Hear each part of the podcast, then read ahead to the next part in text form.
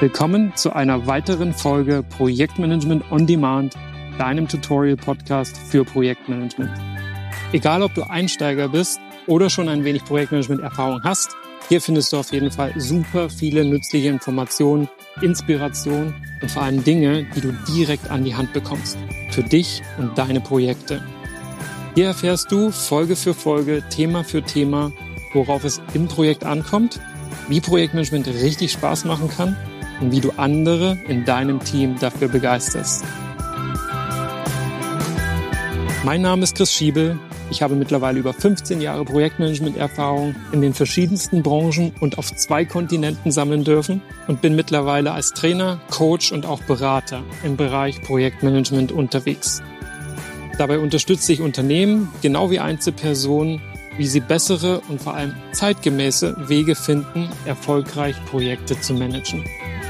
Und nun wünsche ich dir ganz viel Spaß. Los geht's. Nachdem wir in der letzten Folge das erste Prinzip beleuchtet haben, dem du folgen kannst, um auch in solchen Situationen einen belastbaren Zeitplan zu entwickeln, in denen wenig Zeit für ein ausführliches Vorgehen nach Lehrplan ist, schauen wir uns heute Prinzip 2 an. Und das ist der PDCA-Zyklus oder auch Management-Regelkreis als allbeherrschendes Framework im Projektmanagement, egal ob klassisch oder agil, wie beispielsweise im Scrum. Für mich ist das der größte gemeinsame Nenner aller Projekte. In dieser Folge widmen wir uns also den Fragen, welches Rahmenwerk du gänzlich unabhängig vom Projekttyp und Gegenstand und Kontext heranziehen kannst, um dein Projekt von Anfang an im Griff zu haben. Und wie das deine Planung immer belastbarer machen wird. Wie dir dann tatsächlich dein allererster Wurf eines Zeitplans gelingt, den du dann nachschärfen kannst, das sehen wir uns danach in Teil 3 an. Dort bauen wir genau diesen Zeitplan gemeinsam zusammen auf. Ich habe also eine Vorlage am Start. Vorher jedoch die Grundlagen und Wirkprinzipien. Versetzen wir uns noch einmal gemeinsam in die Situation aus Teil 1. Dein Projektstart ist reichlich hektisch. Am liebsten solltest du gleich mit der Arbeit beginnen, denn das Projektziel ist super ambitioniert. Für eine ausschweifende Planung gibt es keine Zeit. Dein Auftraggeber will Ergebnisse sehen. Lamentieren, dass das Projekt viel zu spät initiiert wurde, bringt dir natürlich auch nichts. Also packst du es an und brauchst einen Ansatz, der ohne viel Planung und Vorgeplänkel einen recht belastbaren ersten Zeitplan hervorbringt. Kann das überhaupt glücken? Die Antwort ist mitunter schon. Und zwar indem du ziemlich schnell deinen ersten Plan erstellst, den du dann Stück für Stück nachschärfst. Und das Prinzip, worauf dieses Nachschärfen beruht, ist ein uraltes Learning by Doing. Oder in die Managementwelt übersetzt Plan, Do, Check, Adjust, kurz PDCA-Zyklus. Du kennst sicher auch den Spruch Grow while you go, also wachse an deinen eigenen Erfahrungen. In definierten Zyklen im Agilen sind das die Sprints, die beispielsweise im reinen Scrum nicht länger als vier Wochen dauern. Durchlauft ihr als Projektteam genau diese vier Phasen von Planung, Durchführung, Kontrolle und Anpassung und lernt so aus dem Erlebten, aus den gemachten Erfahrungen und dem Feedback zum jeweils aktuellen Arbeitsstand. Ich habe mir deshalb zum Motto gemacht, Augen auf und durch. Damit gehst du dein Projekt iterativ an, drehst bewusst ein paar Schleifen und ajustierst den Kurs stets nach Bedarf und auf Basis neuester Erkenntnisse. Schauen wir uns die Phasen genauer an, denn die sind deine Lebensversicherung, dein Backbone, dein Rückgrat und wahrscheinlich die einzige Chance, das Projekt unabhängig von gut Glück trotz schlechter Startvoraussetzungen ins Ziel zu führen. Hast du Zettel und Stift schon parat? Phase 1, Plan, die Planung.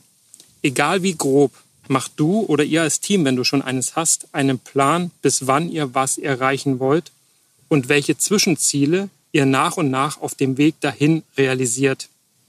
Denk an deinen Projektstrukturplan. Bring einfach die Ergebnisse, die Arbeitspakete je Zweig in eine Reihenfolge. Priorisiert, vergebt Zieldaten und startet von hier. Das ist eure Baseline. eure Absprungbasis und damit eure Grundhypothese, wie ihr glaubt, als Team das Projekt voranzubringen und zum Erfolg zu führen. Wenn wir in Teil 3 die Frage beantworten, wie dir ein erster guter Wurf des Zeitplans gelingt, wie der aussehen kann, da gehe ich dann noch etwas detaillierter in diese Planungsphase.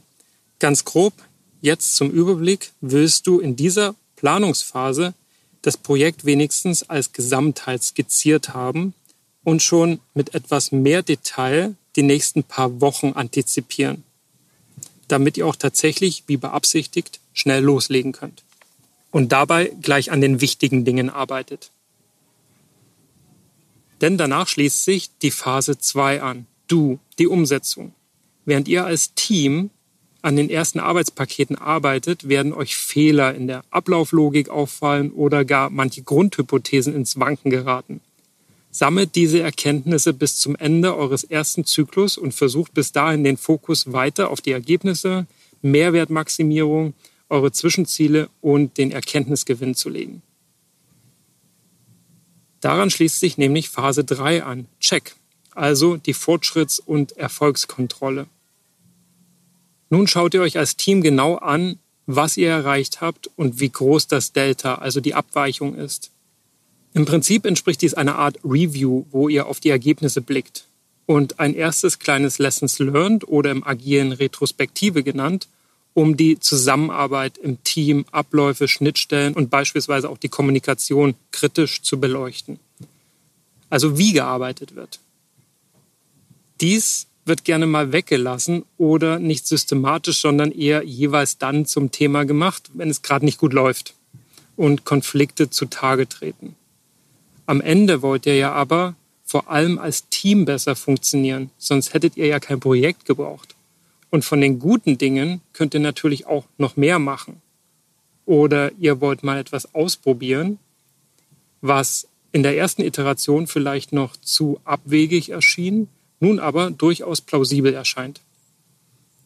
In dieser Reflexion des Wie ihr zusammenarbeitet, um was zu erreichen, liegt oft der größte Hebel, um Ergebnisse von Qualität und Mehrwert für den Kunden in kürzester Zeit zu erzeugen. Also sammelt ihr in dieser Phase alle Abweichungen zum geplanten Soll und auch zum gewünschten Miteinander. Gegebenenfalls müsst ihr zusätzlich Änderungen seitens des Kunden oder Auftraggebers in den Zielen oder Rahmenbedingungen zusätzlich beleuchten und überlegen, wie ihr jetzt damit umgeht.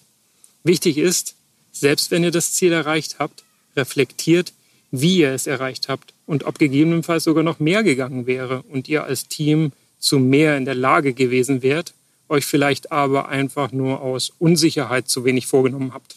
Wenn ihr so zum Ziel kommt, okay, doch gegebenenfalls genügt das als Umsetzungsgeschwindigkeit eben noch nicht.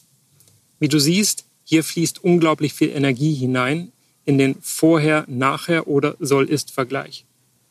Oft macht den ein Projektteam erst als Reporting-Element, um an den Auftraggeber oder Kunden zu berichten. Ich ermutige euch, macht es zu eurer Messlatte, zu eurem Report, zu eurem Tool, zu eurer Routine. Ihr solltet die Ersten sein, die erkennen, dass etwas nicht läuft wie geplant, nicht der Kunde.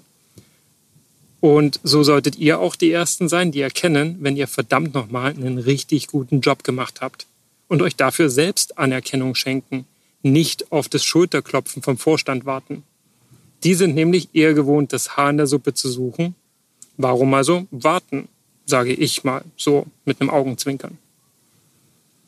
Und damit zur vierten und letzten Phase im PDCA-Zyklus, Adjust, also anpassen bzw. korrigieren. Hier betrachtet ihr die Abweichungen und gewonnenen Erkenntnisse und diskutiert mögliche Handlungsalternativen und ob euch etwas fehlt, um die Ziele zu erreichen. Ihr wägt gemeinsam ab, was für Optionen für das weitere Vorgehen ganz grundsätzlich in Frage kommen und daraufhin wird dann der Plan angepasst. Denn jetzt drückt ihr auf Repeat, also Wiederholung. Ihr startet also in den nächsten Zyklus, die nächste Iteration, beginnend mit der Planung. Diese vier Phasen durchlauft ihr in so vielen und so großen Zyklen, wie euch sinnvoll erscheint, bis das Projekt abgeschlossen werden kann. Die Zyklen können dabei durchaus unterschiedlich lang sein und sollten sich nach den Zielen und Ergebnissen richten, die ihr erreichen wollt. Ihr als Team entscheidet das. Und das kann ich nicht genug betonen. Der Buy-in, also die Unterstützung jedes Einzelnen in deinem Team und von den wichtigen Stakeholdern, ist wichtiger als dein gesamter Plan. Ruf dir das gerne immer wieder vor Augen. Dein erster Blick sollte stets auf das Team, nicht auf den Plan gehen. Das ist meine Kernbotschaft für dich in dieser Folge. Jetzt könntest du sagen, dass du das mit den Reflexionen und Reviews und Anpassungen ja prinzipiell auch permanent und immer mal wieder zwischendurch machen könntest. Erfahrungsgemäß ist dies bei der Ausgangslage, die wir hier betrachten, also wenig Zeit für Planung und möglichst schnell Ergebnisse liefern, kein cleverer Ansatz. Ab dem Zeitpunkt, wie du einen soliden Plan hast, okay. Doch in diesem Fall bewegen sich einfach noch unglaublich viele Teile. Die Gefahr ist groß, dass du permanent anpasst. Ihr euch im Klein-Klein verliert und den Blick vom Mehrwert und den Zielen und Ergebnissen abwendet, genau wie vom Team und der Kommunikation und dem Miteinander. Du sitzt dann vor euren Tools und Rechnern und bist ständig damit beschäftigt, farbige Boxen, die den Status anzeigen, von rechts nach links zu schubsen und Linien für Abhängigkeiten zu verschieben und Daten zu ändern und nochmal zu überschreiben und damit im Endeffekt unzählige Arbeitsstände zu erzeugen ganz schnell passt da vorne und hinten zwischen den verschiedenen Dokumenten nichts mehr zusammen und es entsteht eine sinnfreie Scheingenauigkeit, die womöglich zwei Tage später wieder komplett obsolet ist. Mein Tipp also, sammelt lieber die wesentlichen Erkenntnisse während der Umsetzungsphase an einem Ort in einer Liste und reflektiert dann alles als Gesamtheit. Und daraufhin passt ihr den Plan in etwas größerem Stil, aber dafür ganzheitlich und mit viel weniger Aufwand an. Wenn die Zyklen kurz genug gewählt sind, fällt das auch relativ leicht und dabei wenig runter. Und so entsteht dann eure nächste Baseline, die neue Absprungbasis. Und die frierst du wieder ein bis zum Ende des nächsten Zyklus. Zusammenfassend lässt sich sagen, dass der PDCA-Zyklus nicht nur beliebt ist, wenn wenig Zeit ist, sondern auch vor allem, wenn die Sachlage noch teilweise unklar oder zu Beginn unüberschaubar komplex ist oder tiefgreifende Änderungen bereits jetzt absehbar sind. Dann braucht es einen extrem flexiblen Ansatz, der es dir und deinem Team ermöglicht, iterativ vorzugehen, schnell, aber systematisch fehlende Informationen und neue Erkenntnisse in euren Plan einzuarbeiten. Erst planen, dann ausführen, dann messen, checken, prüfen, dann abwägen, korrigieren und den Plan anpassen. Daher ist der PDCA-Zyklus dein zentrales Strukturelement, wie du und dein Team euer Vorgehen im Projekt organisieren könnt und auf Sicht einen ersten Plan stetig systematisch weiterentwickeln könnt. In der Regel werden dabei die Änderungen immer weniger umfangreich und der Plan stetig stabiler, was dir und deinem Team dann auch ermöglicht, längere Laufzeiten für die Zyklen zu wählen. Dahingehend seid ihr also frei und deshalb findest du auch keine Zeitangabe an der Grafik, die ich in den Show Notes mit eingebunden habe.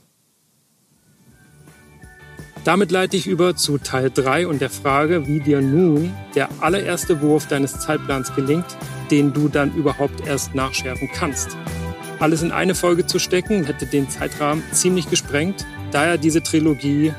Und ich freue mich, wenn du bei der nächsten, der dritten Folge auch wieder mit dabei bist. Bis dahin, viel Erfolg und auf zur Brillanz.